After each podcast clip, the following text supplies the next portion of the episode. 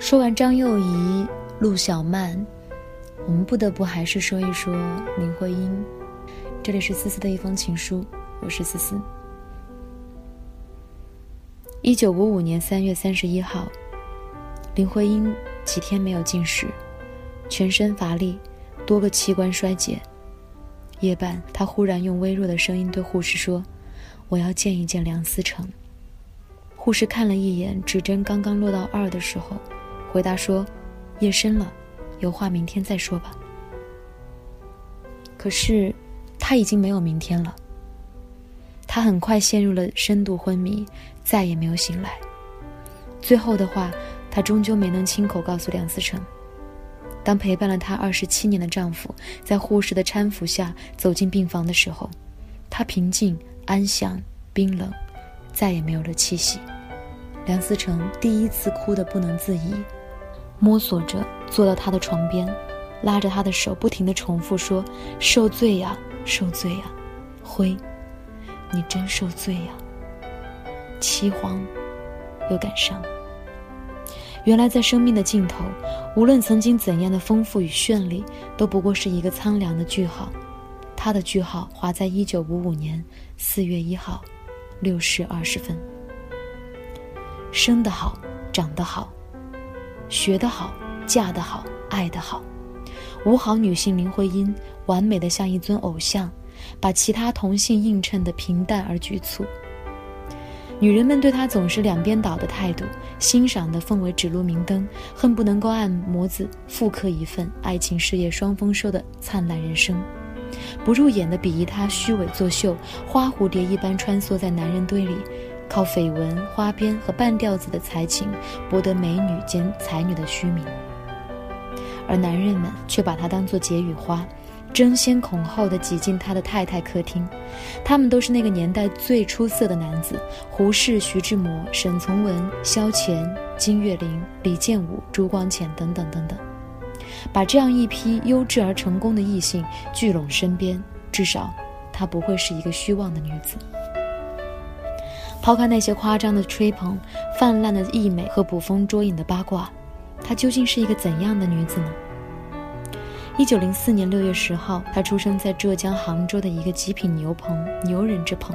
他的父亲林长民毕业于早稻田大学，曾任北洋政府司法总长，与梁启超、胡适、徐志摩等当时顶尖的牛人都是好友。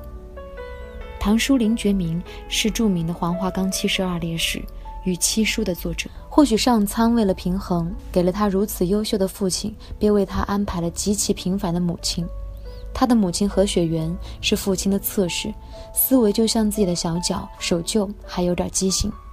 家里开小作坊，目不识丁不说，还急躁任性，与自己工书法、善女工的大家闺秀婆婆尤氏素来不和。何雪媛为丈夫生下了最得宠的长女林徽因，之后还生过一男一女，却接连夭折。于是林长民续娶了上海女子陈桂林。林徽因便叫她二娘。二娘虽然没有文化，却性情乖巧，一连生了几个儿子，得到了丈夫全部的宠爱。何雪媛被长期遗忘在冷僻的后院。童年，她陪母亲住在后院，前屋常常传来父慈子孝、夫敬妻贤的笑声，母亲的院落却死一般的寂静。这个敏感的女儿夹在爱她的父亲与不被父亲爱的母亲之间进退两难。母亲常年被冷落的怅恨积攒成了无孔不入的怨怼，脾气越来越坏，性格也越来越偏执。她珍惜父亲的爱，却逃不开母亲的仇恨。中国传统是多妻家庭孩子的委屈痛苦，使她异常的自尊、早熟和焦虑。甚至庶出的身份也成为他心底恒久的痛。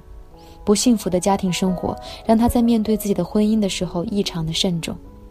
徐志摩以为离婚之后就能和她在一起，多少有点诗人式的一厢情愿。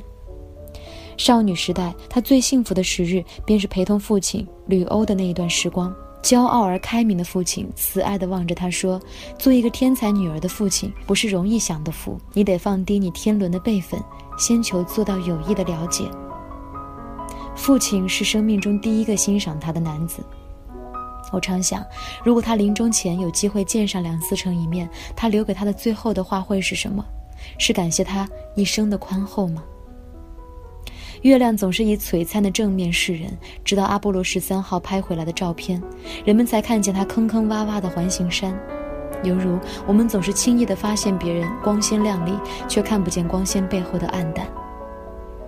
抛去完美女人的光环，她其实是一个脾气暴躁的女子，体弱多病，极度自恋，姑扫菊雨，婆媳寡淡，说起话来不留余地，毋庸智慧，是个有文化的话痨。所有这些，他如同欣赏他的优点一般，全部都接受了。他常常在夜晚写诗，还要点上一炷清香，摆一瓶插花，穿一袭白绸睡袍，面对池中的一池荷叶，在清风飘飘中，吟咏思虑佳作。他对自己那一身打扮得意极了。我要是个男的，看一眼就会晕倒。梁思成却逗他说：“我看了就没晕倒。”他气得要命，怪他不会欣赏他。却一辈子用着他做的仿古铜镜。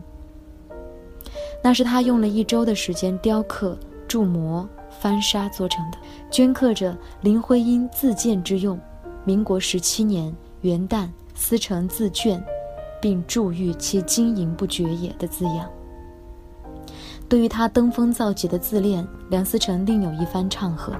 当年两人青春作伴，不知愁滋味，徜徉在宾夕法尼亚大学校园。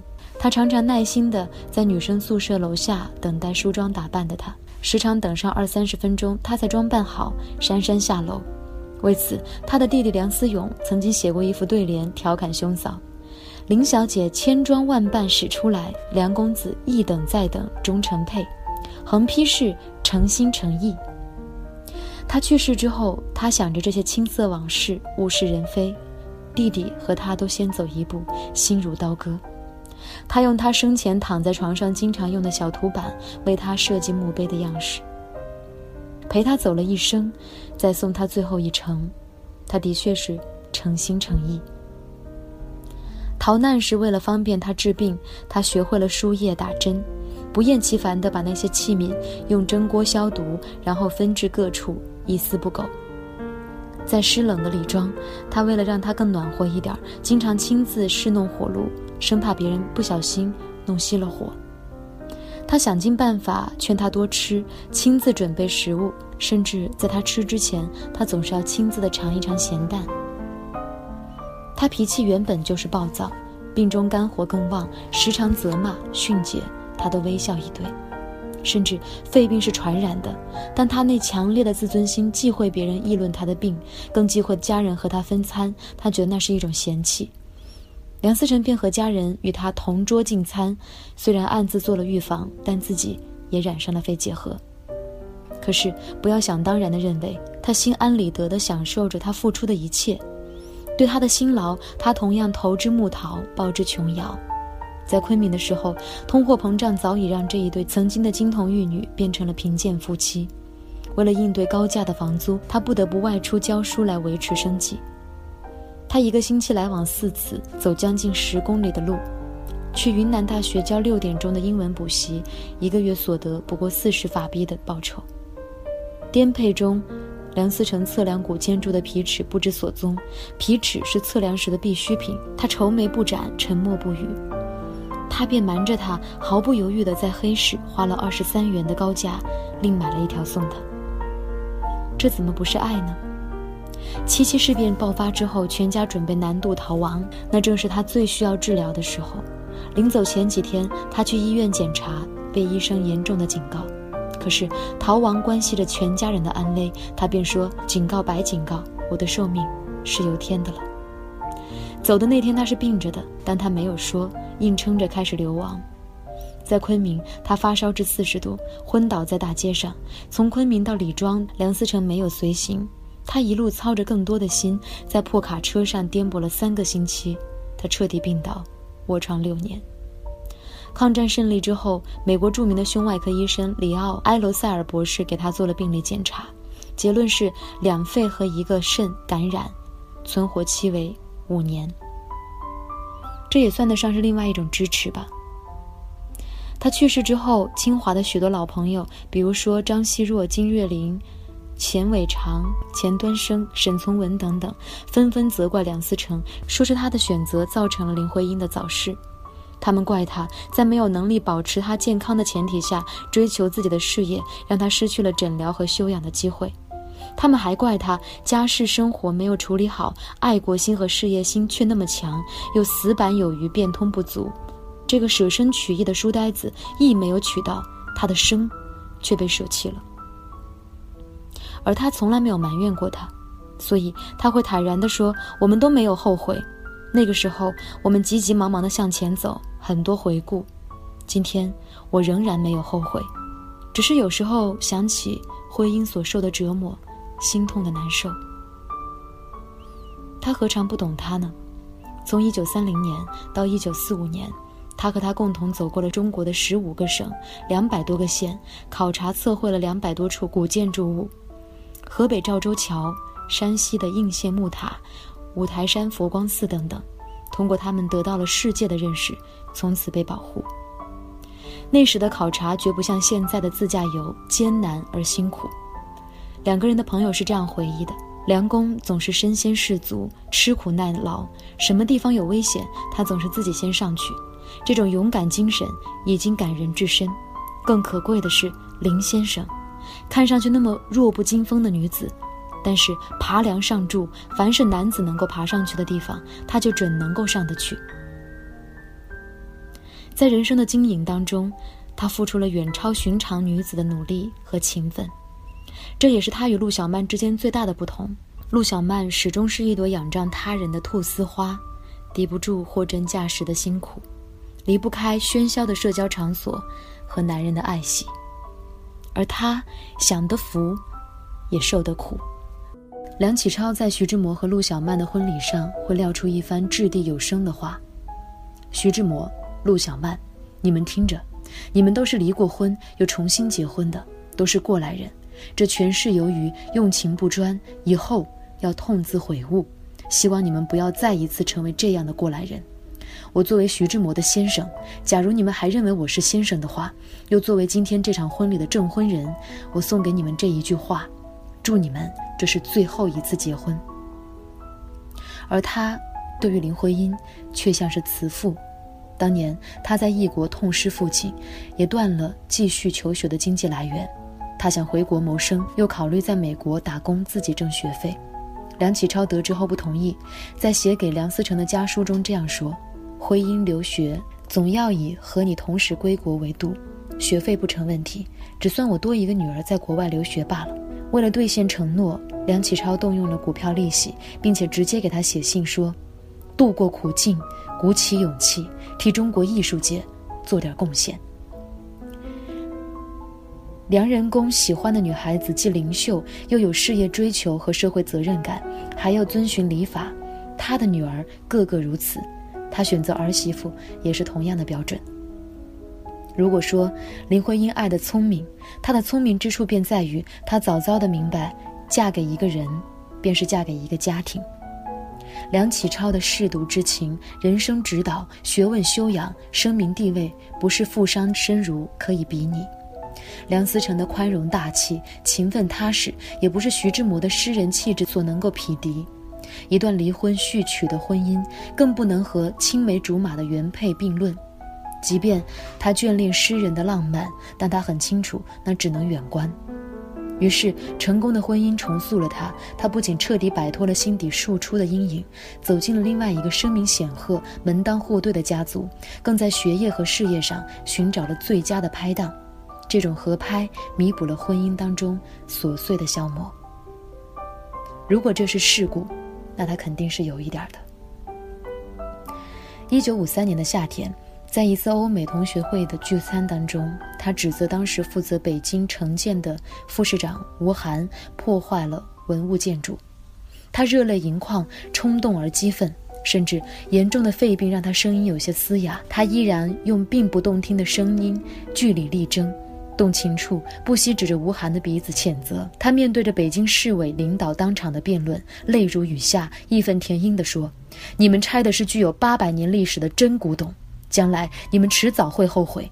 那个时候，你们要盖的就是假古董。”她确实是一个锋芒毕露的女子，只是她的干脆利落，不留余地，不媚上，不逢迎，从来不仅仅在客厅与社交场。她的嬉笑怒骂、悲欢离合，更不是小女人似的惺惺作态。她或许会坦荡地跟丈夫说：“我可能爱上了别人。”但她更能够在自己的建筑思想和学术追求被错误批判的时候坚持己见。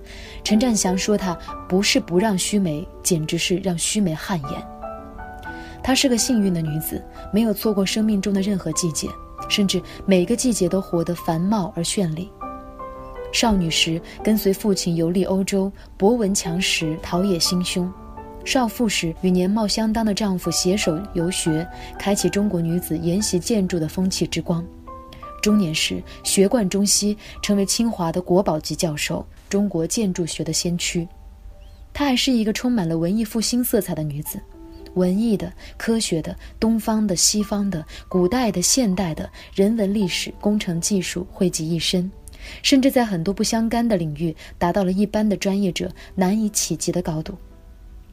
他写诗三言两语便清丽脱俗，他作文排篇布局自有周章，他治学既是思想先行者，也是理论奠基，就连谈恋爱，他也牵动着那个年代不同领域声名卓著的男子。的确，他的经历太丰富，人生素材太充沛，以至于想把他描绘成游戏人间的社交名媛，他便奉上绯闻与传说；想把他塑造成旷古难寻的才女佳人，他便奉上家世与诗歌；想把他打造成孤傲清冽的知识分子，他便有等身的著作和名言。只是在娱乐至死的年代，人们关注他的情事多过于他的本身，他被传奇。成了一个粉红色的明星。他的女儿梁再冰说：“现在的人提到林徽因，不是把她看成美女，就是把她看成才女。实际上，我认为她更主要的是一位非常有社会责任感的建筑学家。他和我父亲梁思成是长期的合作者，这种合作基于他们共同的理念和他们对这个事业的献身精神。或许，这更接近于真实的他。”而我们爱的不过是想象中的他，甚至曾经身畔的那些男子爱的也不过是想象中的他，唯有梁思成爱着真实的他。众里识得他，并与他在一起，是林徽因一生最聪慧的选择。女神是轻松能做得到的吗？花在饱读诗书上的时间，不比保持身材短。用在规划人生上的功夫，不比梳妆打扮少，如此方能塞进零号礼服，拾到起一身仙气，甚至于她生的孩子都必须是漂亮而有教养的。每一个女神，都活得很努力。